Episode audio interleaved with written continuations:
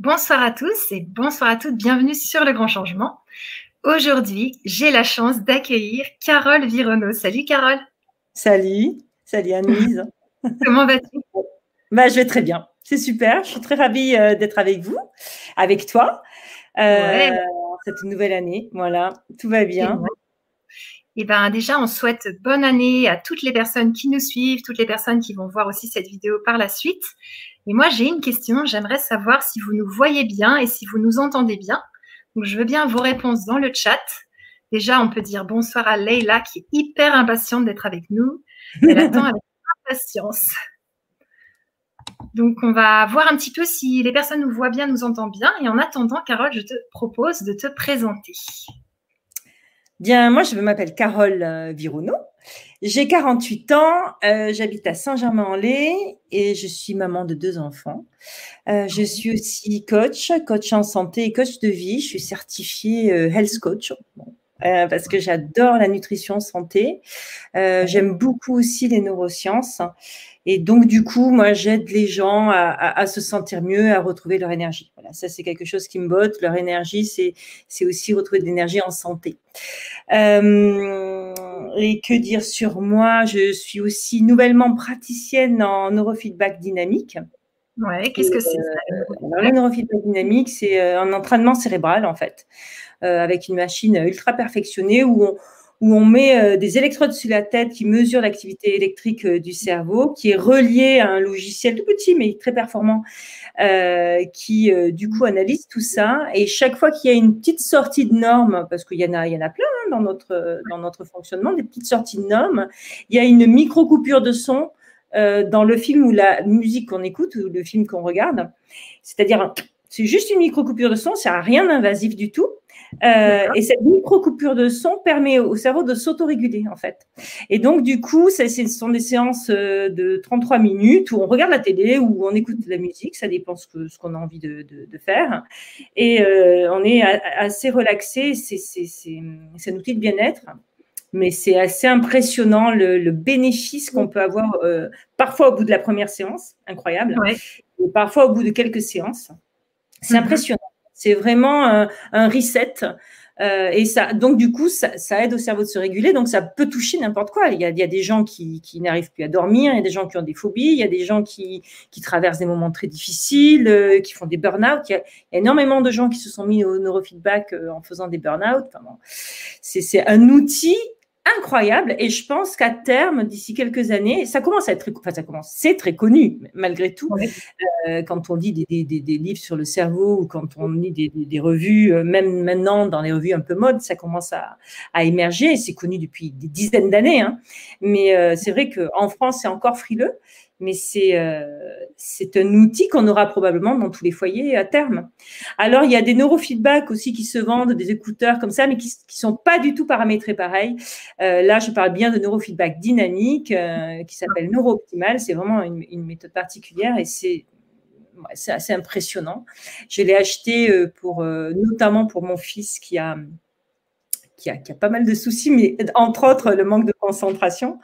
Et euh, ça peut aussi aider tous ces enfants qui sont dyslexiques, hyperactifs. Enfin, c'est impressionnant. Voilà.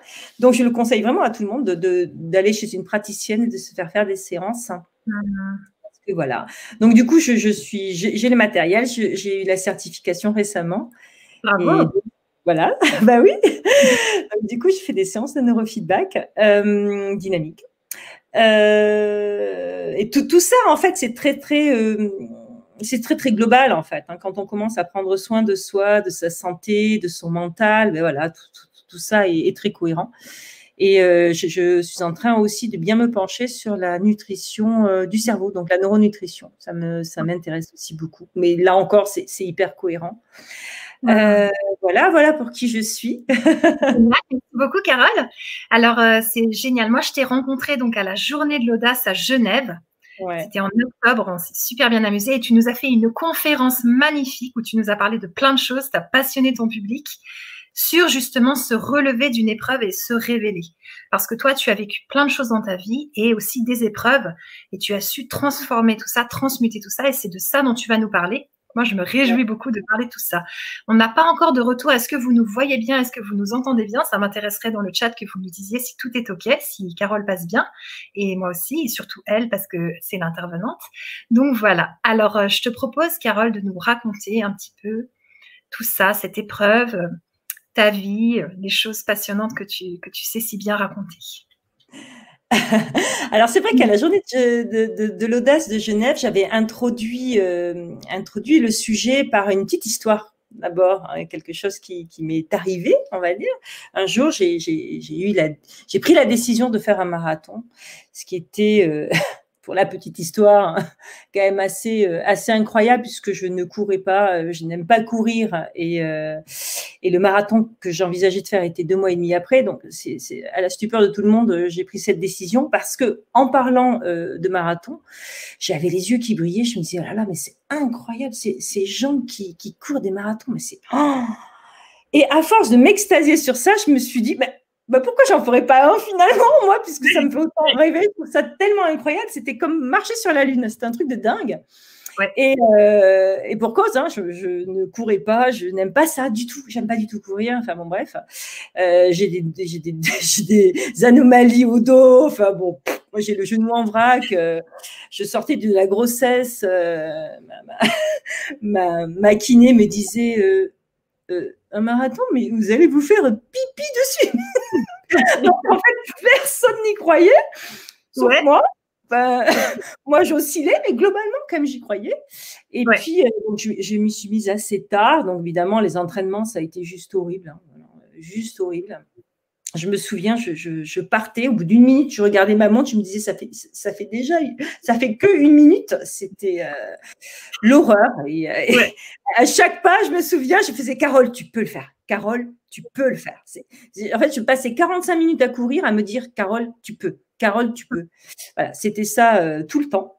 Je crois qu'il y a un entraînement où j'ai eu les fameuses hormones du bonheur, là une fois hein, euh, sur euh, tous les entraînements que j'ai fait.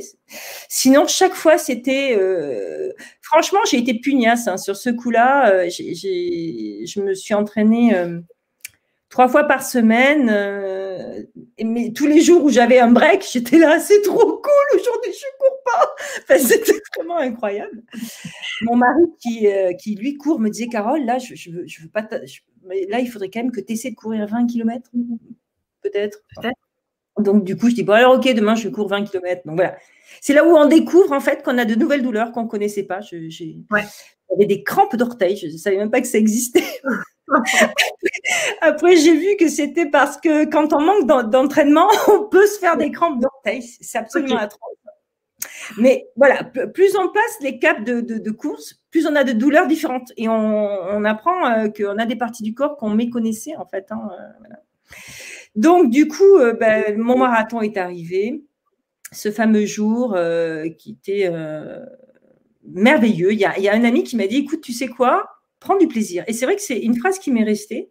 Tout le long du marathon, je ne me suis pas du tout mise la pression. Et j'ai couru, euh, je me suis bien réservé les 20, parce que j'avais lu un livre quand même sur le marathon. Donc j'avais, j'avais mémorisé qu'il fallait s'économiser les 20 km, qu'on avait toujours 22 km de plus pour accélérer si on voulait. Donc du coup, les 20 premiers kilomètres, j'étais, mais, euh, j'étais comme sur coussin d'air. C'était incroyable. J'étais portée, mais c'était un truc de fou. Tu sais, quand on court des marathons, il y a une ligne bleue qui, qui, qui, qui, marque le chemin et je me mettais dessus. Et je disais, allez, je te bouffe, je te bouffe. J'étais tellement contente, mais euh, tellement contente d'y être. C'était la fin de mes entraînements. Waouh, trop bien. Donc, du coup, voilà. Et puis, euh, et puis 20 km sont passés comme ça. J'applaudissais la foule. C'était délirant, quoi. J'étais. Euh, J'étais en extase, en fait, complètement portée. Là, pour le coup, je pense que je, je, sécrétais mes hormones hein, pour du bonheur. Elles sont arrivées au bon moment, on va dire. À partir du 32e, euh, non, du 28e, ouais. 28e jusqu'au 32, je me suis dit, ah ouais, euh, ouais, ouais, ok, ouais, là, ça commence à faire un peu mal aux jambes. Euh, parce qu'en fait, tu as toute l'acide lactique qui vient et les jambes qui sont comme des, des bouts de bois c'est euh, sont dures comme ça. Ah, tu as l'impression que c'est euh, ouais, c'est très très dur. Donc je, bon, voilà, je me disais bon, n'as quand même pas assez mal pour arrêter de courir. Donc j'ai continué. Et au 32e kilomètre, donc je regarde ma montre, je me dis 32, ça fait 3h30 que je cours. Si jamais j'accélère, je peux arriver avant 4h30. Et donc là, là, je me mets un nouveau défi dans le défi. J'accélère. Et, euh, et alors là, c'est incroyable. J'avais l'impression d'être l'homme qui valait 3 milliards. Parce qu'en fait, moi, j'accélérais, donc j'avais l'impression d'aller super vite. Et c'est au moment où les gens commencent quand même à décélérer, parce qu'ils commencent quand même au bout de 3h30 de course à à être fatigués des, 30 et quelques kilomètres qui sont dans les papates. Et donc, du coup, ça m'a donné une sensation de vitesse. Je, me faisais la musique du, mec qui valait 3 milliards. Là, je faisais tout, tout, tout, tout, J'avais des ressources incroyables ce jour-là.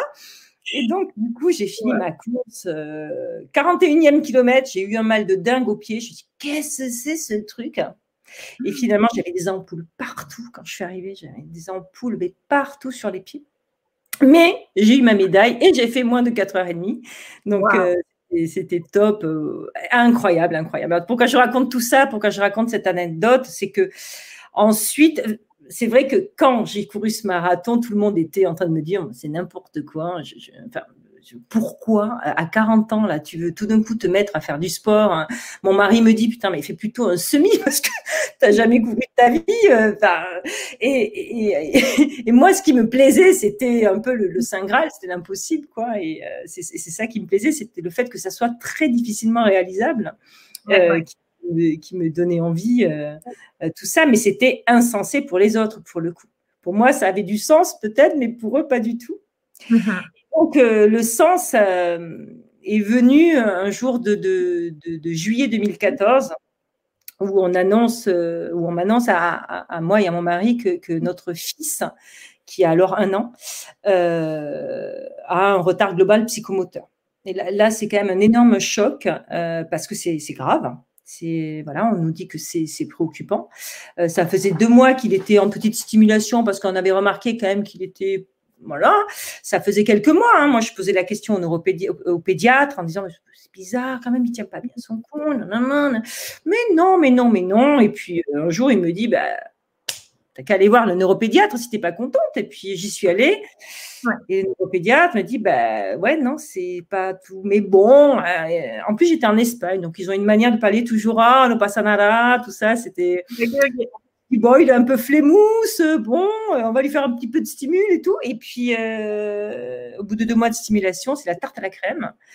Là, ils nous disent, non, en plus, je revenais d'un voyage, donc j'étais hyper, ouh et là, il me dit non, non, là, euh, c'est préoccupant. Il faut qu'il aille euh, dans un centre de rééducation euh, global, psychomoteur. Enfin, donc là, là, tu te dis, mais ça fait des mois que je dis, j'ai l'impression que ça va pas.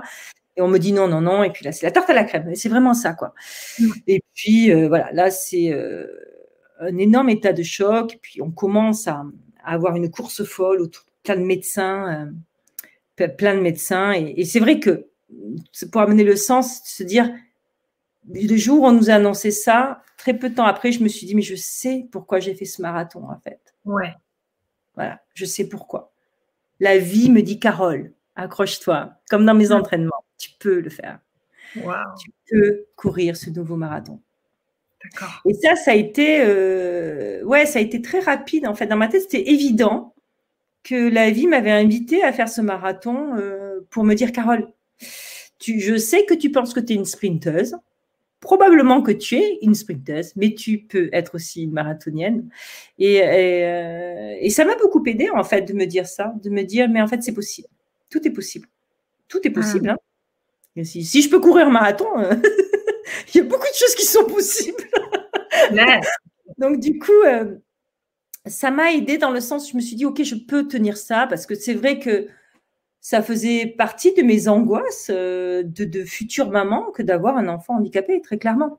Très clairement, euh, c'est quelque chose que j'avais déjà appréhendé en me disant, oh là là, non, pas pour moi. Enfin, c'est rare les gens qui disent, oui, ok, pour moi, ça je prends, ça j'adore. Je kiffe. Il y en a, hein, probablement, mais je pense que c'est pas la grande majorité.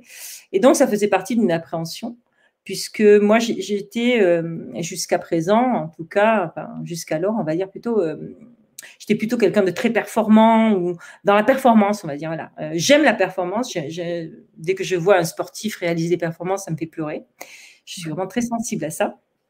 Et moi, j'étais, voilà, je, ça fait partie de mes valeurs hautes. J'aime me dépasser. Euh, et donc, du coup, euh, avoir un enfant handicapé, c'est ça rentrait pas là-dedans en fait. C'était une forme de, de, de méconnaissance bien évidemment, de peur bien sûr, et puis de peur ce que ça peut générer dans la vie parce que quand on a un enfant handicapé, la vie n'est plus du tout, du tout, du tout, du tout, du tout la même. Et probablement pour jamais d'ailleurs.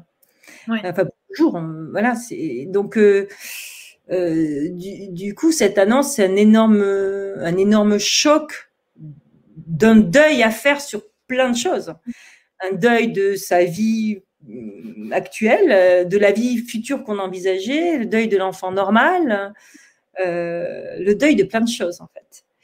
Et, euh, et, donc du coup voilà cette, cette anecdote du marathon, eh, c'est pas qu'une anecdote, c'est aussi une, manière de, de, de me dire la vie t'envoie des signes, Carole, et elle te dit accroche-toi, tu peux le ah.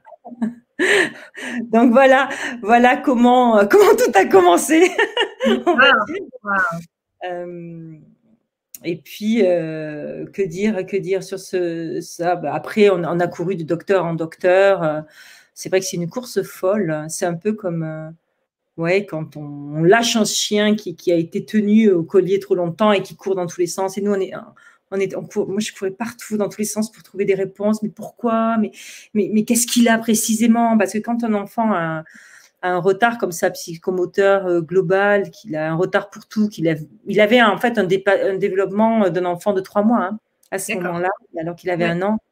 Et il n'y a aucune raison apparente. Il n'y a pas de lésion, il n'y a pas, il y a rien. il est comme ça. Mhm. Il avait juste la tête qui grossissait au fur et à mesure des mois. Et en fait, il a une mégalencéphalie, c'est-à-dire une, croissance excessive du cerveau, anormale. Euh, mais à l'époque, ce n'était pas diagnostiqué. Euh, et, euh, voilà, donc on nous dit c'est peut-être génétique. On m'a dit ah mais votre, le père a une tête, a une grosse tête. Enfin, on savait pas. Donc on a on a fait le tour des popotes. Et, ça c'est un énorme stress aussi de ne pas savoir et de courir partout. Mhm. Euh, on me demandait de le stimuler, on m'a bien sûr culpabilisé. Hein. vous ne l'avez pas assez stimulé petit, il a pris du retard. Enfin, c'est terrible. Hein ouais, ouais, ouais. Donc là, euh, bien sûr, on m'a dit allez voir un psy direct. c'est terrible, c'est terrible. Après, il y avait mon mari au départ qui avait du déni, je pense, qui disait non, mais c'est Carole qui a un problème. Moi, je, moi, je vais très très bien. C'était vraiment. Euh, il y, a forcément des étapes de dépression. Euh, et souvent, en plus, euh, maintenant je, que je vois avec des, parents d'enfants handicapés, euh, souvent ces enfants-là, dès le départ, des petits, même quand on n'a pas identifié qu'ils étaient handicapés, hein, puisqu'ils sont, ils sont souvent en hypotonie, ils pleurent beaucoup. Donc moi, mon fils, Déjà, j'ai eu un accouchement épouvantable, euh, le, début, euh, l'horreur. Il faisait que pleurer, que pleurer, que pleurer. Il avait un torticolis, enfin, il avait tout, quoi. C'était très compliqué, donc il faisait que pleurer tout le temps, tout le temps. Et je me souviens m'être dit d'ailleurs, euh, vivement quand il aura un an, il va commencer à marcher. Je vais peut-être aller mieux parce que j'étais dans un état de fatigue énorme quand il était quand il est né. en plus, j'ai eu un accouchement qui a énormément duré. Je crois que ça a duré 32 heures et et euh, euh, la suite terrible. Donc, du coup, pas du tout reposant. Et je me disais, mais vivement qu'il a un an. Et à un an, boum, tarte à la crème, pire que pire. Et donc, je me dis, en fait, ça m'a vachement appris aussi ça, cette réflexion. Et je me, suis souvent, je me suis souvent rappelé de ça. Ne jamais trop croire de se dire quand j'aurai ça, ça sera mieux ou quand non. et ça, ça permet de reconcentrer sur le présent et ça permet de se reconcentrer aussi sur l'impermanence. C'est-à-dire que c'est comme ça aujourd'hui, demain ça sera peut-être différent. Et aussi bien ça sera différent dans un an, aussi bien ça sera ni mieux ni bien, enfin on ne sait pas. En fait on ne sait pas. Donc ça ne veut pas dire qu'il ne faut pas faire de projet, ça veut juste dire qu'on ne sait pas et que les mhm. choses pas euh, toujours euh, comme ça sûr dans le bon comme dans le pas bon d'ailleurs. Euh, il y, a plein de merveilleuses surprises et il y, a, plein de surprises foireuses et, c'est juste comment on les accueille et, et je trouve que moi d'avoir eu cette réflexion là et de m'en souvenir, aujourd'hui je suis beaucoup plus dans le c'est OK, on verra comment ça se passe et, et c'est OK aussi. Voilà. Mhm. D'être beaucoup moins dans il y aura ça et ça sera forcément mieux. Voilà. C'est beaucoup plus, c'est beaucoup plus souple maintenant, tu vois. Ouais. Côté beaucoup plus souple. Euh, Est-ce que c'est bah, une Ouais, il y a. Je sais que le contrôle est une illusion. voilà. J'en suis revenue à cette conclusion. Ouais. tu, contrôlais pas mal avant, comme tu disais, tu aimais la performance. Et ça t'a fait changer cette épreuve. Ouais, oui, bien sûr, bien sûr. Un enfant comme ça, euh, une, grosse épreuve, parce que je ne suis pas qu'un enfant comme ça, je crois que quand on a une grosse épreuve, on a plusieurs options en fait. On a plusieurs options. On a l'option de d'accepter ou de quitter ou d'améliorer la situation. Il y en a beaucoup finalement qui ne choisissent aucune des trois et qui vont dans la complainte. Bien sûr. Euh, et, euh, c'est ok, mais juste on peut dépasser ça aussi. Mhm. C'est vrai que dans la conférence, je l'explique, je, disais, c'est vrai que la première des réactions quand on a cette annonce-là, on dit, mais pourquoi? Pourquoi ça nous arrive à nous, ça? Moi, j'étais en mhm. plus, euh, j'aimais la rapidité, euh, euh, j'aimais la performance, j'ai toujours été ci, ça, ça, j'ai toujours tout réussi. J'arrive même pas à réussir à faire un gosse, en fait. Parce que c'était un peu ça, hein. c'est terrible. C'est-à-dire que c'était pas dans la méchanceté, c'était dans tout d'un coup, je me disais, mais il y a eu, il y a eu très peu, très peu de temps. Très, ça a duré pas longtemps, mais j'ai frôlé la honte en fait. Hein Merci. Ouais. Dingue. où je me disais, je me jugeais de ça, mais si j'analyse bien euh, mon sentiment, c'était une forme de honte. Je n'ai pas. Tu sais, on se dit, ben, j'ai mal fait quoi le truc. Hein. C'est terrible. Et c'est terrible ça. Mais ça, ça vient de la comparaison. Hum. Voilà, on, on est malheureux parce que les autres ont autre chose en fait. Euh, ça fait pas partie de la norme. Euh, donc du coup, ça, voilà, comme tous les gens qui ont des choses anormales euh, et qui se disent mais pourquoi, pourquoi ça m'arrive à moi? Et, et, de, et de pourquoi ça arrive à moi, je suis passée à ça arrive pour moi. Voilà. Voilà, ça c'est l'histoire de, de, de de ma vie avec mon fils. Et, je, et, donc, du coup, c'est une épreuve qui m'a révélé parce que toute, toute cette force, finalement, tout cette, cet optimisme et toute cette joie de vivre que j'ai, elle, elle a toujours été. Euh, et aujourd'hui, elle l'est aussi. Et elle est peut-être décuplée, elle est, elle, est, elle, est, elle est plus canalisée, elle est mieux maîtrisée, elle est, elle est, elle est plus dans la gratitude euh, grâce à cette épreuve. Ça, c'est évident. C'est clair que moi, cette épreuve me bonifie. Vraiment. C'est-à-dire je, ouais, oui, je pense avoir été euh, devenir plus empathique. Enfin, ça, ça, a été aussi une révélation très rapide. C'est-à-dire que mon mari était, on était, on était quand même sous un choc énorme. Euh, et, très très vite, hein, je, me souviens, je lui dis, il n'est pas question que euh, Maxime soit un malheur pour nous. C'est pas possible. Donc, il sera forcément une opportunité. Mhm. Donc, si c'est une opportunité, c'est une opportunité d'être plus grande, d'être plus. Je dis, tu te rends compte si on arrive à être plus humble, plus empathique, plus compatissant. Je dis, mais on va être les kings of the world, quoi. Tu vois c'est quoi l'objectif de la vie si c'est pas de devenir ça, en fait? Mais bien sûr. Donc, en fait, il nous a donné un coup de pied aux fesses, notre fils, en disant, bon, alors, les gars, là, c'est bien beau de gagner des courses de marathon, mais c'est pas ça la vie. Hein Il va falloir être peut-être un peu plus. Euh, et, moi, j'ai vraiment eu ces messages-là. J'ai même eu des, des, moments de béatitude. Euh, ça, j'en parle pas dans, dans la. Mais il y, a, il y, a, un jour où mon, fils faisait, il était tout petit, et je venais de le mettre en orthophonie. Et euh, il y avait un stage euh, à, Pâques tous les jours, euh, une séance. On peut dire que c'est pas. Donc je amené. Et sur le chemin du retour, un jour, j'étais remplie de joie à l'idée qu'il puisse faire ce stage. Et j'étais tellement remplie de joie que je me dis, oh là là, je crois que je n'ai jamais été aussi heureuse de ma vie. Mmh. Et donc, je m'amuse moi-même. Je me dis, non, mais Carole, c'est pas possible. c'est pas possible. Et je me dis, c'est pas possible, mais euh, il y a forcément eu des moments plus, plus heureux. Et je le compare au jour de ma rencontre avec mon mari ou au jour de mon mariage, pour te dire qu'il étaient des moments extraordinairement joyeux pour moi. Et je me dis, c'est incroyable de.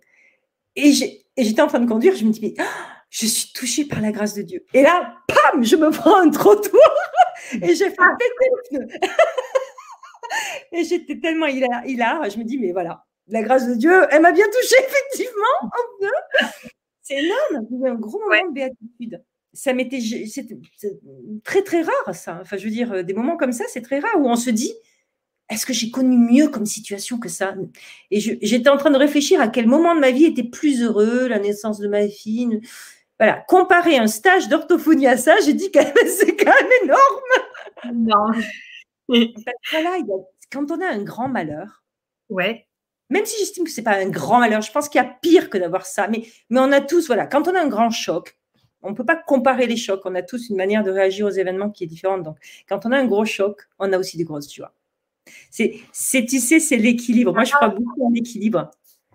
Si tu as une grosse merde, tu vas avoir un beau cadeau derrière. et, j'y crois beaucoup. Je crois que c'est un, cadeau, je le dis aussi dans la conférence, c'est un, cadeau, euh, euh, tu dis pas euh, difficile à déballer. Voilà quand je dis.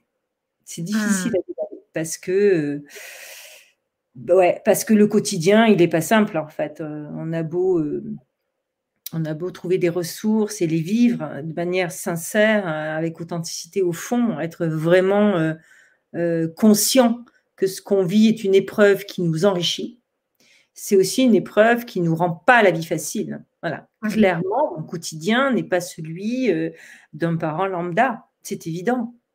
Mais c'est parce que c'est pas comme un parent lambda que mes joies euh, aussi sont pas celles d'un parent lambda. Voilà, c'est c'est comme ça. Ouais. Donc, euh, le moi, moi, ce qui m'a permis de m'en sortir, entre autres, c'est ma joie de vivre, mais aussi de mettre du sens dans ce que dans ce qu'il arrive en fait. C'est venu, c'est venu pour moi. J'en suis vraiment consciente. C'est venu m'aider à devenir une meilleure personne. Et du coup, ça aussi, un jour, j'en ai pleuré de gratitude euh, lors d'un séminaire où j'ai pris conscience, en fait, que mon fils, finalement, servait mes valeurs hautes, puisque j'adore le dépassement.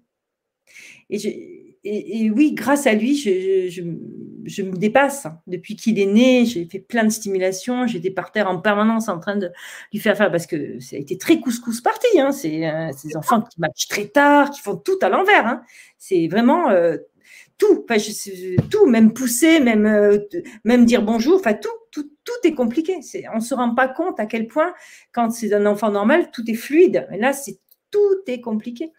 Euh, marcher, il a envoyé ses jambes n'importe comment. Enfin bon, voilà, tout, voilà, il, a fait, euh, il s'est tenu, il a rampé à, un an et quelques, un an c'est-à-dire premier coup de genou par terre. Euh, donc voilà, et ça, c'est juste une joie énorme. Et, mais pour ça, c'est beaucoup, beaucoup de travail de stimulation derrière, pour des choses qui sont chez un enfant normal, qu'on voit peut-être même pas. Donc tout prend énormément d'énergie, de temps. Euh, c'est coûteux, énormément coûteux en énergie. Pas qu'en énergie d'ailleurs, hein, parce qu'on s'entoure de professionnels très, très chers. Et donc, bah donc voilà, après, euh, forcément, tout ça, ça vous fait se dépasser, quoi. Et, moi qui adore le dépassement, euh, je suis même allée jusqu'en Hongrie, comme je dis dans la conférence. Euh, moi, je crois beaucoup au signe de la vie, je suis, je suis, assez attentive à ça. Et c'est vrai que mon fils était inscrit dans un, un CAMS, ce qui s'appelle c'est un centre en fait pour, pour enfants de 1 à de 0 à, à 6 ans qui, qui, qui intègre des, des, différentes catégories de professionnels comme des éducateurs, des psychomodes, des psys, des kinés. Bon, et il était pris en charge comme ça, très peu de prise en charge. Et il n'avait pas d'orthophonie, donc je, du coup, il nous faisait de la guidance parentale en groupe. Bon, et donc, je vois une nana, je me dis, tiens, cette tête, euh, j'aime bien cette tête, je travaille avec elle et tout, en groupe. Donc, je, me mets avec elle et elle me dit, oui, je suis hongroise et euh, en Hongrie, il y a une méthode qui s'appelle la méthode d'Eveni, qui est géniale de kinésithérapie manuelle, qui est top. C'est trop dommage qu'ici en France, ça y soit pas, blablabla. Bon, je me renseigne le soir, effectivement, complètement bouché le truc, euh, rien que en Hongrie. Enfin bon, impossible. En plus, elle me disait que c'était par des praticiennes de quartier là-bas. Donc, euh, autant, autant, te dire que c'est compliqué pour avoir des soins. En plus, le hongrois, on croit que c'est facile, mais ça l'est pas. Hein. donc, du coup, bon, ok. Et dans ce centre même, quelques mois plus tard, je croisais une maman parce qu'on se croise en rendez-vous, tu vois, dans les salles d'attente. Et je vois son fils arriver, euh, donc je l'ai croisé de temps en temps, euh, et euh, il marchait difficilement, le pauvre. Lui, il, a, était très atteint physiquement. Et, je lui dis, oh, mais il a, il a fait des progrès depuis la dernière fois. Et elle me dit, elle me parle dans l'oreille, elle me dit, c'est la méthode Devini. Alors là, tu vois, je mets des yeux comme ça, je me dis, mais qu'est-ce que c'est cette méthode encore? Et je lui dis, ah bon, ah bon, c'est Devini Et elle me dit, mais comment ça, vous connaissez cette méthode? Alors je dis, bah, je ne connais pas vraiment. Et elle me dit, venez dehors. Euh, ok. Et elle me dit, voilà, je ne veux pas que le centre entende parce qu'ils euh, n'aiment pas trop que je parle de cette méthode, parce que c'est une méthode un peu musclée de kinésithérapie, mais euh, moi, mon fils, il fait vachement de progrès avec. Et j'aimerais créer une association, mais voilà, je je parle pas très bien français parce qu'elle était argentine je ne parle pas très bien français, j'aimerais euh, j'aimerais des gens qui m'aident à monter cette association, mais pas que m'aider euh, à faire d'autres trucs, mais euh, rédiger les statuts, signer des trucs et tout ça. Et elle me dit, est-ce que, est que vous voudriez m'aider? Moi, je ne la connaissais pas. Hein. et là, c'est une méthode que personne connaît. Et là, tout d'un coup, je connais personne dans ce centre et les deux personnes que je croise me parlent de cette méthode inconnue. Et je me dis, c'est un signe. Donc, je lui dis, écoute, j'ai une question. Est-ce que tu es honnête? C'est tout ce que je lui ai demandé. Elle m'a dit oui. Et j'ai, fondé l'association avec elle. Et du coup, je lui dis, mais tu penses que ça peut aussi aider mon fils, ce truc? Parce que lui, il a des, il a des problèmes moteurs, mais, mais beaucoup moins. C'est plutôt cognitif. Il m'a dit, oui, écoute, il faut écrire à la thérapeute et elle dira. Et donc, on envoie un compte-rendu médical de mon fils et elle dit, oui, je pense que je peux l'aider. Et me voilà partie en Hongrie. Mon mari me dit, mais quoi, c'est quoi ce truc? Je lui dis, t'inquiète, c'est de la kiné. elle me dit, mais il n'y a pas plus près que la Hongrie, que Budapest. Et là, moi, j'ai une phrase géniale. Quand je dis ça à mon mari, il me dit, OK, je lui dis, je le sens. Alors, quand, je dis ça à mon mari, il me laisse faire. Parce que, voilà, je sens les choses, c'est plutôt, c'est Joker, je le sens. Et puis, euh, me voilà partie en Hongrie euh, vers l'inconnu. Et ça a énormément aidé mon fils, euh, énormément aidé mon fils dans son développement, mais énormément. Donc, quasiment tous les mois, tous les un mois, un mois et demi, j'ai parté une semaine en Hongrie pendant deux ans. Et là, tu continues pas? Non, là on a alors là on a arrêté. En plus, il y a le Covid grâce à l'association qu'on a montée, petit à petit, elle s'est développée, on a pu faire venir cette thérapeute en France, soigner sept plus que sept enfants, mais sept enfants de manière régulière, une heure par jour pendant cinq jours, où elle était là, ou six jours même. Euh, et, de temps en temps, il y avait des, enfants nouveaux qui testaient, qui venaient faire quelques soins, éventuellement pour partir en Hongrie, mais très peu de gens vont en Hongrie en finale. Hein. il y en a très très peu qui y vont, préfèrent bien évidemment que ça soit en France, hein, ça c'est sûr. Euh, on n'était que deux à partir en Hongrie parce que la thérapeute, elle pouvait être là qu'une semaine par mois, ce qui était top pendant cinq jours, c'était génial. Euh, depuis, euh, ça voilà, ça fait deux ans maintenant qu'elle fait ça, mais là avec le Covid, euh, bah, ça s'est interrompu. Et mon fils, ton, hein? association. ton association, elle s'appelle comment? L'association s'appelle S'envoler avec Andrés. Voilà, S'envoler avec Andrés, donc c'est André, Andrés, c'est le nom du petit garçon de donc de, de, la, de Viviana qui a, qui a fondé cette association à la base avec moi. Et puis maintenant, j'étais vice-présidente pendant longtemps et maintenant, depuis, euh, depuis un an, je ne suis plus euh, dans l'association. Mais je, suis, je la soutiens toujours et, euh, et c'est un, un, très, très gros projet, mais qui est très lourd parce que l'idée, c'était aussi de, de, faire connaître la méthode en France. cette méthode de kinésithérapie qui, qui vraiment, moi, je, je, je j'invite les parents à se renseigner sur cette méthode euh, hmm. qui est incroyable hein, de stimulation. Moi, mon fils, ça l'a aussi aidé euh, cognitivement. Hein. Hmm. C'est impressionnant. Alors, je lui disais, oui, il a une hypotonie axiale plutôt au dos. Elle me dit, non, c'est toute la tête qui est hypotonique. Il parlait pas. Donc, il avait. Euh, c'était en mai quand j'étais la première fois. Et il allait avoir trois ans en juillet. Et, et donc, voilà, une semaine de traitement OK.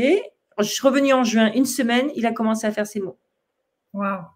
Et Maxime a euh, une capacité verbale énorme. Je veux dire, il, parle beaucoup mieux qu'il ne pense, quelque part. Et de son point le plus faible, parce que c'était là où il avait le plus de retard, c'était le langage, c'est devenu son atout. C'est incroyable. Et je suis persuadée que ce sont ses mains. Parce qu'en fait, elle lui travaillait la bouche, la langue, les joues à l'intérieur, les dents. Il a eu les dents super alignées. Enfin, c'est elle travaille le nez, là les yeux. Pareil, l'orthoptiste me disait, tu fais des progrès de dingue. Il me dit oui, c'est l'autre, elle lui masse là. Elle me le disait, elle me dit tu verras, il verra mieux. Pas au niveau de la cornée, mais au niveau des, muscles en fait. Parce que parler, c'est aussi de la musculature. Tu vois, c'est pas que du cognitif, c'est aussi du muscle. Donc en fait, elle travaille tellement les, donc pour lui, c'était un peu difficile, mais je peux te dire que maintenant, il parle hyper bien, il articule super bien, alors que voilà, c'est devenu son point fort. On me dit, euh, Maxime, il s'exprime super bien. Euh, je pense que c'est, euh, je suis assez convaincue que c'est ces soins-là. Donc mmh. voilà, et ça, c'est vraiment être ouvert à la vie aussi, tu vois. Oui. Parce que j'ai déjà eu des mamans au téléphone, hein, quand j'étais vice-présidente, qui m'appelaient pour avoir des renseignements. Et elles me disent, oh là là, mais si c'était sûr encore que ça marche. Oui. Mais en fait, on est sûr de rien. Mais je comprends aussi ça. C'est des frais, c'est des déplacements. Mais en fait, tout est comme ça. Je veux dire, si on ne teste pas, on ne sait pas. Voilà. Donc, euh, donc c'est sûr, c'est plus confortable euh, qu'elle vienne en France. Mais donc voilà, et, tout, ça, c'est croire aussi euh, aux signes. Écoutez, voilà le parcours, le parcours de fou. Et aujourd'hui, Maxime a 7 ans et ça reste encore un parcours de dingue, tu vois, pour te, dire ma journée. Aujourd'hui, il a eu école le matin, il a eu orthopsie. Après, il a eu. Euh, ah non, il a eu piano d'abord, parce qu'il y a une méthode, ça s'appelle la méthode APT. C'est une méthode de, cours de piano pour les enfants autistes ou les enfants voilà, un peu handicapés cognitifs aussi, euh, qui a été développée. Euh, et il a une prof donc qui lui, qui lui donne des cours de piano, 25 minutes, et il adore. Euh, donc, il a eu cours de piano, il a eu orthopsie et après, il fait de l'équithérapie aussi. Et ça, c'est top. Ça, c'est génial aussi, de l'équithérapie pour ses enfants. Hein. parce que c'est vrai qu'ils ont beaucoup de soins et que c'est plus, c'est plus ludique aussi pour eux. C'est plus. Voilà. Donc voilà les, journées euh, super. Euh, voilà, demain il a orthophonie. il y a toujours quelque chose en fait. Hein. Mm-hmm. Il, y a toujours, il y a éducateur, il y a psychomote. Donc c'est une vie qui est rythmée par des, des, des, soins c'est lourd. C'est lourd. Euh, on a très peu de temps. Euh. donc moi, je sais que les coachings, je les fais quand j'ai du temps. Euh, le neurofeedback aussi. C'est voilà, c'est quand on peut. Alors petit à petit, on s'organise, mais mais c'est vrai que c'est compliqué. On dit que l'école est inclusive, que c'est que mi. Ça reste, ça reste un parcours du combattant. tous les parents le disent, mais je, je suis je suis tout à fait d'accord. C'est un parcours de dingue. Hein. Un parcours de fou. Mmh. Merci, Carole. Merci. avec plaisir. Avec plaisir. Euh, conférence. Quand tu parles de la conférence, je tiens à préciser que tu parles donc de la conférence de Genève à la journée de l'audace. Oui, oui, de la, conférence dont tu parlais, oui, tout à fait. Voilà, que tu as vécu, on a vécu ensemble en octobre 2020. C'était génial à Genève. Et donc là, c'est une nouvelle conférence parce qu'on est en Vibra conférence. C'est pas exactement pareil. Tout à fait. Ouais, ouais, tout à fait. Donc toi, tu es spécialiste d'être une maman d'un enfant handicapé, clairement, parce que tu vis ça depuis sept ans. Et donc, c'est aussi être spécialiste de se relever d'une épreuve. Donc, ça peut être des épreuves différentes. Là, on parle de vraiment une annonce d'un enfant handicapé. Et je vous invite, euh, les participants, si vous avez envie de poser des questions dans le chat par rapport à une épreuve en général ou si ça vous parle de se relever d'une épreuve. Et puis, Carole, tu vas nous présenter les trois ateliers qu'on va pouvoir vivre ensemble. Moi, je me réjouis beaucoup parce qu'on a imaginé des titres euh, vraiment forts. Tu as trouvé des, des titres et ça va être tout un chemin. Et je vais vous mettre le lien pour vous procurer les trois ateliers avec Carole et moi. Donc, ça y est, je vous ai mis le lien dans le chat. Et je vais vous mettre aussi, donc, le premier atelier ici, le choc de l'annonce. Est-ce que Carole, tu veux nous, expliquer de quoi on va parler dans cet atelier? Qu'est-ce qu'on va vivre? À quoi ça bah sert? C'est vrai que quand on, quand on a un, choc euh, d'une annonce difficile, parce que ça peut être, moi, ça a été l'annonce d'un enfant qui n'a pas un développement euh, comme tout le monde, mais ça peut être tellement d'autres choses. Hein. Il y a des gens qui ont, qui ont des, des annonces difficiles Ça peut être euh, un licenciement, parfois c'est un énorme choc, ça peut être la, la, mort, ça peut être euh, un handicap, ça peut être une, une, perte quelconque, ça peut être plein de choses. Euh, mm. ben, il, y a, y, a, tout un, un, processus de deuil à faire, hein, ça c'est sûr. On est, on est soumis à, des, à des, des, émotions différentes. On est soumis à un panel de choses où on oscille, où on navigue et où finalement on doit les traverser. Certaines durent plus de temps que d'autres. Euh, et ça, c'est un processus euh, normal, assez humain. Il faut, voilà, il faut apprendre à les, à les gérer, en fait, au mieux, à les accepter, à les digérer. Euh, on peut avoir du déni hein, aussi par rapport à ces émotions-là, mais plus on les accueillera, et en, en sachant que c'est une réalité aussi, que c'est normal. Euh, mais l'idée, c'est pas non plus de rester dans, ces, dans ça non plus longtemps. Voilà. On peut pas rester dans la colère. Il y a, il y a des gens qui sont dans la colère que ça leur soit arrivé il y a dix ans. Ça, c'est. Ben ça, c'est dommage. Voilà. Ce que j'ai envie de dire, c'est dommage parce qu'on peut rebondir de ça. On peut, voilà. Mais c'est un processus. C'est euh, tout, tout, tout, un process d'équilibrage, en fait, des, des perceptions qu'on a et des sentiments, des émotions qu'on a. Donc, c'est voilà, c'est vraiment un atelier autour de, autour de comment rééquilibrer ces perceptions. Euh, se diriger vers, vers, vers ce qu'on appelle avoir le choix, en fait, parce qu'on a le choix de l'attitude qu'on a envie d'avoir. Hein. Euh, mm-hmm. c'est une prise de décision aussi. Il y a, c'est vrai qu'on peut toujours brandir, euh, de dire ah mais oui mais voilà tu n'as pas vécu ça et, et, donc tu ne peux pas, euh, tu ne peux pas soit m'aider, soit tu ne peux pas comprendre ce, ce, qui est vrai. Mais sauf que je, je pense que quand on continue à croire que qui que ce soit ou quoi que ce soit peut déterminer euh, comment on se sent, on est dans Et donc, c'est un choix. On a envie d'être une victime, c'est OK. Hein mm-hmm. C'est OK aussi. Euh, mais alors, euh, c'est un choix. Voilà. Et, moi, je, je, je pense fondamentalement que les choses sont de l'ordre du choix. On n'a peut-être pas le choix d'avoir un enfant comme ça ou d'être licencié ou de, perdre euh, carrément euh, un être cher. Ou de... On n'a pas, pas ce choix-là. En revanche, on a le choix de voir comment on, interagit avec ça. Hmm. Ouais, c'est aussi reprendre son pouvoir parce que. Tout à fait, c'est la responsabilité. Ouais. Ah, si nos émotions varient en fonction des autres, hmm. t'imagines euh, les montagnes russes, quoi. C'est vraiment genre. Quelqu'un fait ça, tu es en bas, il dit ça, tu tombes plus bas. Et bien sûr, on est touché par les autres, mais l'important, c'est aussi de se dire, ben, le bonheur est intérieur, c'est un choix. Je trouve que ça parle un peu de ça. Un choix. Après, c'est vrai que c'est compliqué. Et c'est pour ça que je te dis, toute cette phase-là de, deuil, elle est nécessaire parce que quand tu perds un être cher, euh, c'est comme je te disais tout à l'heure en off, si tu as un pumpoy qui t'explique qu'il faut être heureux, euh, tu as juste envie de le gifler parce que tu es, dans une période où tu ne peux pas absorber ça. Euh, il y a, voilà, il y, a, des moments où on n'est pas capable d'absorber ça. Et puis, on n'a mmh. pas tous la même histoire, on n'a pas tous le même. Donc, c'est pour ça que parfois, on a besoin bah, d'être coaché, on a besoin de lire des livres, on a besoin de, s'imprégner de quelque chose pour, pour dépasser ça. On a, on a chacun nos, nos techniques ou nos, nos, petits trucs pour, pour y arriver un peu mieux. Mais c'est vrai que quand on peut se renseigner auprès de gens qui l'ont déjà vécu, il y, y, a toujours des choses à glaner, en fait. Voilà. Mmh. Mais le premier truc, c'est vouloir s'en sortir. D'accord. Vouloir sortir de ça. Euh, moi, je sais que ça a été euh, très naturellement, en fait, que, parce que pour moi, je ne voulais pas que mon fils soit synonyme de malheur. Voilà. Je, ce que je, voilà, je dis à mon mari, il ne peut pas être un malheur pour nous, sinon c'est double peine. C'est-à-dire mmh. qu'on a une épreuve, et en plus, à cause de cette épreuve, on aurait une vie pourrie. Ouais. Mais c'est pas possible. Et tout ça pour dire après ça de ta faute indirectement, c'est-à-dire que dans ma tête se figerait l'idée que depuis la naissance de mon fils, c'est la mort de ma vie. Bien sûr. de, lui, de lui, donner cette responsabilité-là aussi. Donc euh, pour moi, c'était clair et net que c'était inenvisageable euh, qu'on puisse le considérer comme un malheur. Il ne hmm. mérite pas ça, c'est pas possible. Donc moi, ça a été ma clé, si tu veux aussi. Euh, mais il y a plein d'autres clés à trouver en fonction des problèmes, en fait. Tu sais, tout dépend de la perception qu'on a des choses. C'est, c'est pour ça que les mots sont importants et c'est pour ça que la manière de, d'interagir avec chacun des événements, c'est pour ça qu'il y a, des gens qui vivront des choses différentes.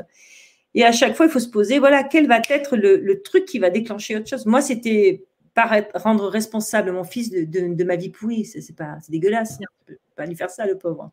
C'est clair. Du coup, euh, il n'était pas question que ça soit un malheur. Donc, bah, si c'est pas un malheur, c'est forcément une opportunité. C'est quelle opportunité? C'est celle de, s'améliorer. Mais au fond, je le pense vraiment. C'est même pas une hmm. stratégie. C'est vraiment quelque chose qui est, qui, qui, est profond, quoi. C'est euh, après avoir vécu tout, Moi, je me souviens, on habitait Madrid, je, regardais les fenêtres et je me disais, je sais pourquoi il y en a qui sautent. Je comprends. Parce que, non pas que je voulais sauter, mais je comprenais. C'est-à-dire que j'arrivais, pour une fois dans ma vie, à comprendre. Je ne dis pas que je ressentais ce que, ce que les gens qui suicident, mais je comprenais. En fait, ouvrir une fenêtre et sauter, c'est s'échapper, s'extraire de, de, tout ça, quoi. Que c'est c'est lourd. Euh, voilà. Et donc, on a tous des, phases où on est, euh, voilà, on, est dans le, dans le, choc de l'annonce et, euh, il faut passer des étapes. Voilà. Donc, tu veux dire que pour ce choc-là et tout autre choc, on invite les personnes à venir à ces ateliers. Si vous avez vécu un gros choc dans votre vie, si là, en ce moment, ça vient d'arriver, ou même si ça fait dix ans, mais que vous l'encaissez pas, ça reste est bloqué, on vous invite à nous rejoindre. Ouais. Ouais, ouais, ouais, ouais. Ne serait-ce que d'en parler tous ensemble déjà et d'échanger là-dessus. Euh, parce qu'on a tous, on a tous nos ressorts intérieurs et il y en a, il y en a, voilà, il y, en a d'autres qui parlent plus. Euh, il y, a des ressorts de toute façon, c'est évident. À moins qu'il y ait le mm. choix d'avoir une vie pourrie. Après, c'est un concept, mais, euh, mais voilà. Ouais. Donc l'atelier 2, transformer le plomb en or. Alors est-ce qu'on va fondre de la ferraille? Qu'est-ce qu'on va faire? Carole en direct et en live ben Moi, je me suis aperçue que mon fils m'avait rendu alchimiste, en fait, hein, effectivement, ah. que, que, grâce à lui, ben, oui, oui, je, comme j'ai dit tout à l'heure, ça m'a permis vraiment de me révéler en, en meilleur. Donc, euh, de, quelque chose qui est quand même pas terrible, euh, c'est-à-dire avoir cette annonce-là, euh, se dire quelle va être ma vie. Et moi, j'ai cru que j'en prenais pour perpète. D'ailleurs, je pense que j'en ai pris pour perpète quelque part. Mais euh, comment, comment tu transformes ça? Tu te dis j'en ai pris pour perpète et puis c'est foutu ou, tu le transformes? Et en fait, il y a des clés pour, pour, pour, pour transformer ça. Une des clés, c'est de mettre du sens en fait. Là aussi, on touche à la responsabilité. C'est c'est donner une réorientation euh, par rapport au sens euh, que l'on donne à sa vie, tu vois. C'est, c'est euh, quelles sont les, opportunités de, cet événement finalement. comme, comme je disais, moi, ça m'a, vraiment permis de me dire que ça m'a rendu meilleur. Et je, suis assez convaincue finalement que qu'il y a plein de choses aujourd'hui que j'arrive à comprendre chez les autres que, probablement je ne comprenais pas avant de la même manière. Ça m'a rendu euh, oui, beaucoup plus empathique, ça c'est évident. Donc, euh, c'est vraiment aussi prendre la responsabilité de sa vie, euh, si désespérée qu'elle soit à un moment donné, pour transcender un peu la situation et, en faire quelque chose qui a un sens nouveau, quoi. Tu vois mmh et, donc, du coup, cette activité de coaching, l'attrait pour les neurosciences, tout, tout, ça est très interconnecté avec le besoin aussi de mon fils. Tout ça, ça a été très. Tu sais, après, on dit, souvent, on dit se retourner et connecter les points. Je sais que c'est l'atelier d'après, mais c'est. C'est exactement ça. Parfois, dans la vie, on fait des choses comme moi, le marathon, et finalement, je sais pourquoi je l'ai fait, tu vois, mais tu le sais qu'après.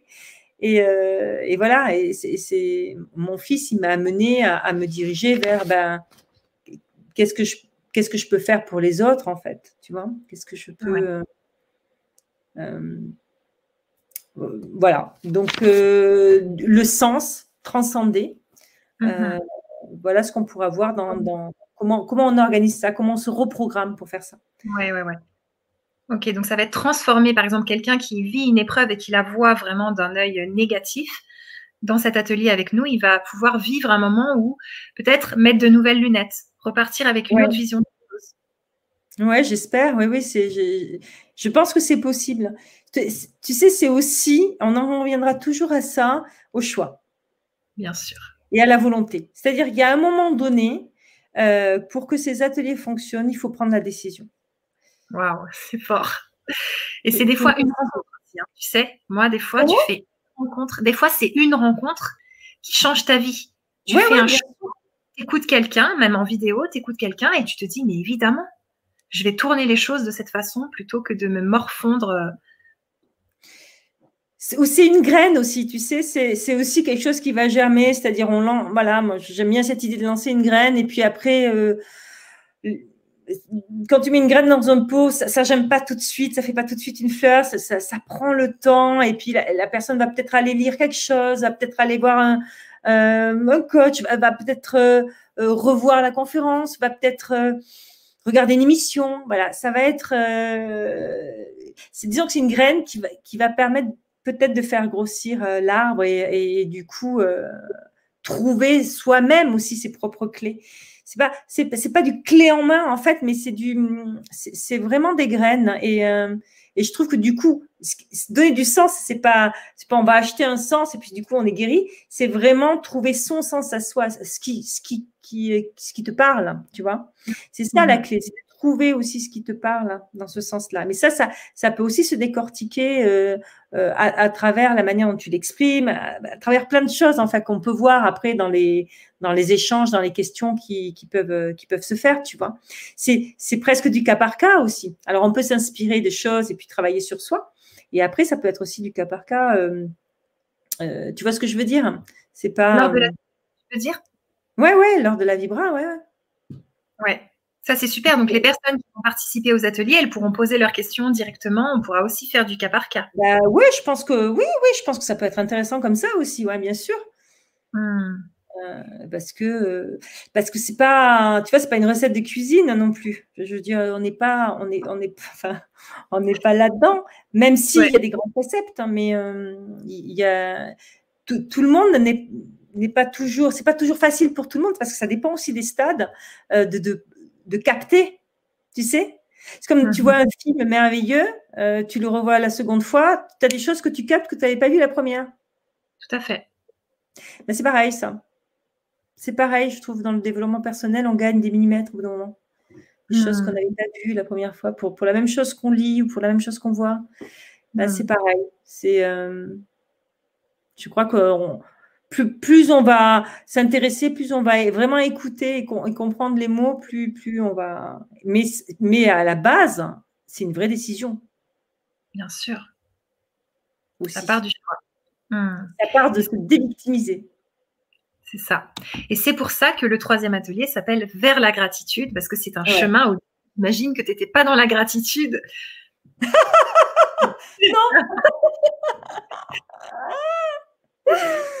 non, non, c'est sûr. mais oui, mais tout est un chemin. C'est le chemin, en fait. C'est-à-dire qu'on vient, on, arrive à ça. Pour moi, la gratitude, c'est le, le Saint Graal, en fait. Quand tu arrives à dire merci à ton événement merdique, moi, je dis, tu as atteint des sommets. Waouh.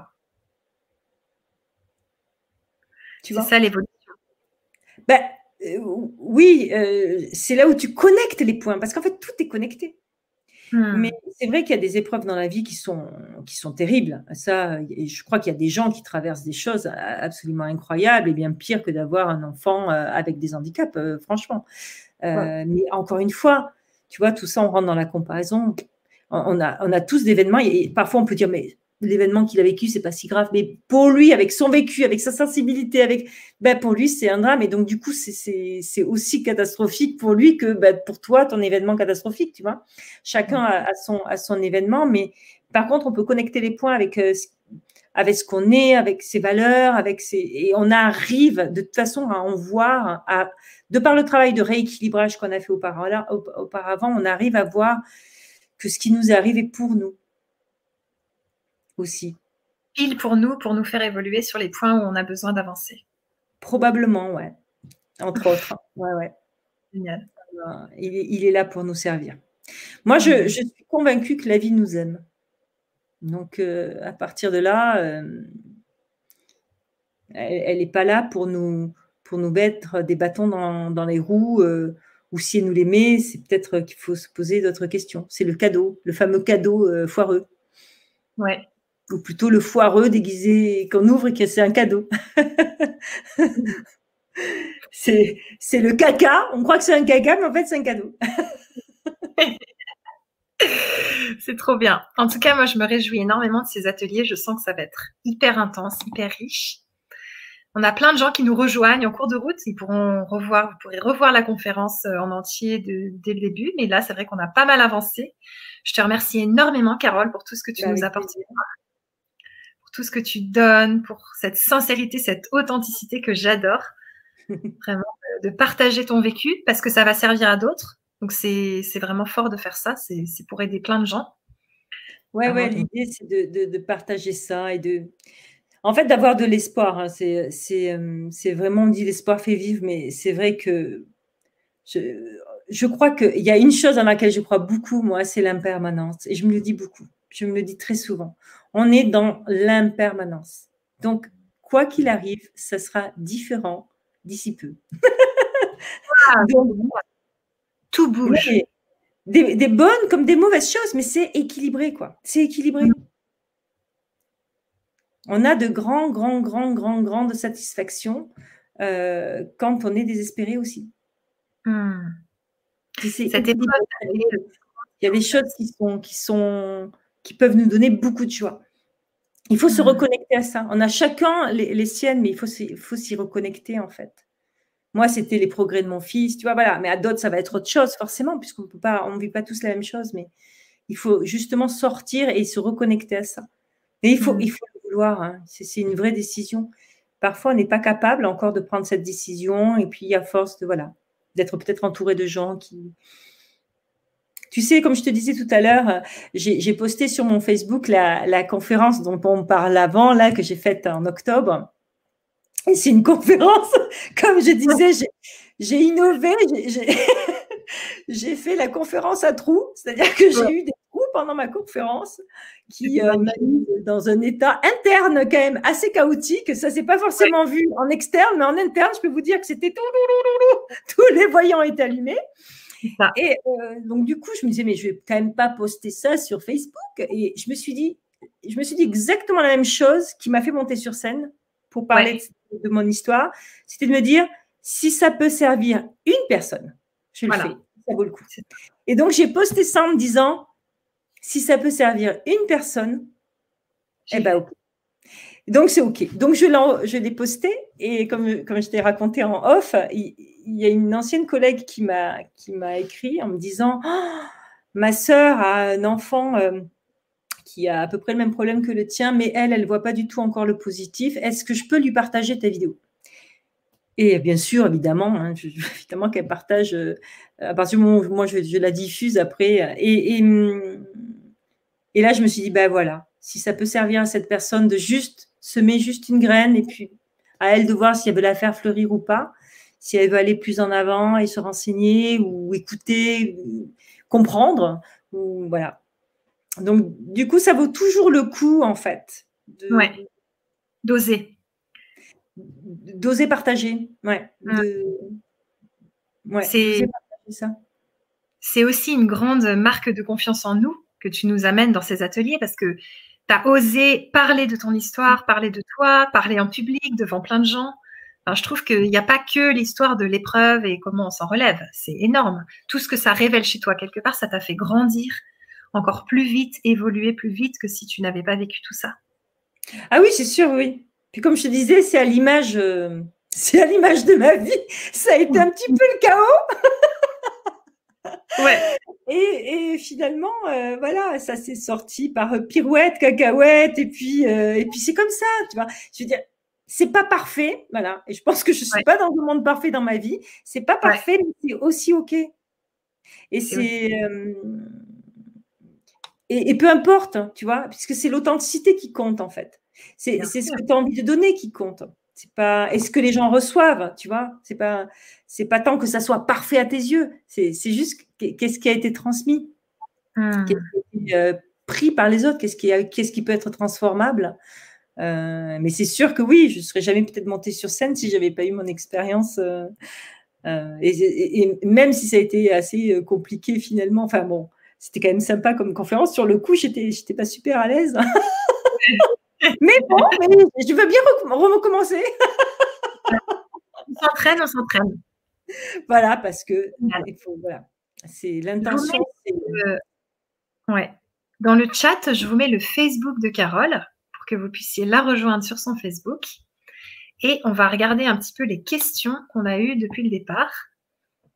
Alors, alors donc, il y a Mumu qui nous dit Le titre m'interpelle. J'ai perdu mon chéri il y a deux mois. J'ai 44 ans et je ne vois pas comment me relever de cette épreuve. C'est si cruel. Ouais. Oui, c'est cruel, oui. C'est vrai. Mmh. Quand on perd un être cher, c'est vrai que c'est. Puis deux mois, c'est très, très, très récent. Donc, ça, c'est euh, en pleine phase de choc, en fait. Euh, euh, mais, mais si, il y a des clés pour, pour dépasser ça. Après, ça serait intéressant de voir dans quelle, dans quelle étape elle est de, de, de, de deuil. Ouais. mais parce que si, bien sûr, moi, alors, je ne sais pas dans quel état elle est de deuil, c'est très délicat quand on est vraiment, vraiment pas bien, c'est compliqué euh, de capter des messages positifs. On a, besoin de passer par des périodes comme ça où on, a, on a besoin de manger son deuil, en fait, hein, de, le digérer. Euh, mais parfois, il y a, aussi des, choses un peu plus rapides où on, où où on peut poser des questions du type euh, je voudrais pas que ça, voilà, que ça brusque, mais moi, je me dis parfois, et je, je, vais prendre mon exemple, je me dis parfois, si je perds un être cher, euh, quelle attitude opter? Bien sûr, on est euh, dans la douleur de la perte. Ouais. Mais euh, de se dire que cette personne-là, forcément, son mari l'aimait beaucoup, j'imagine.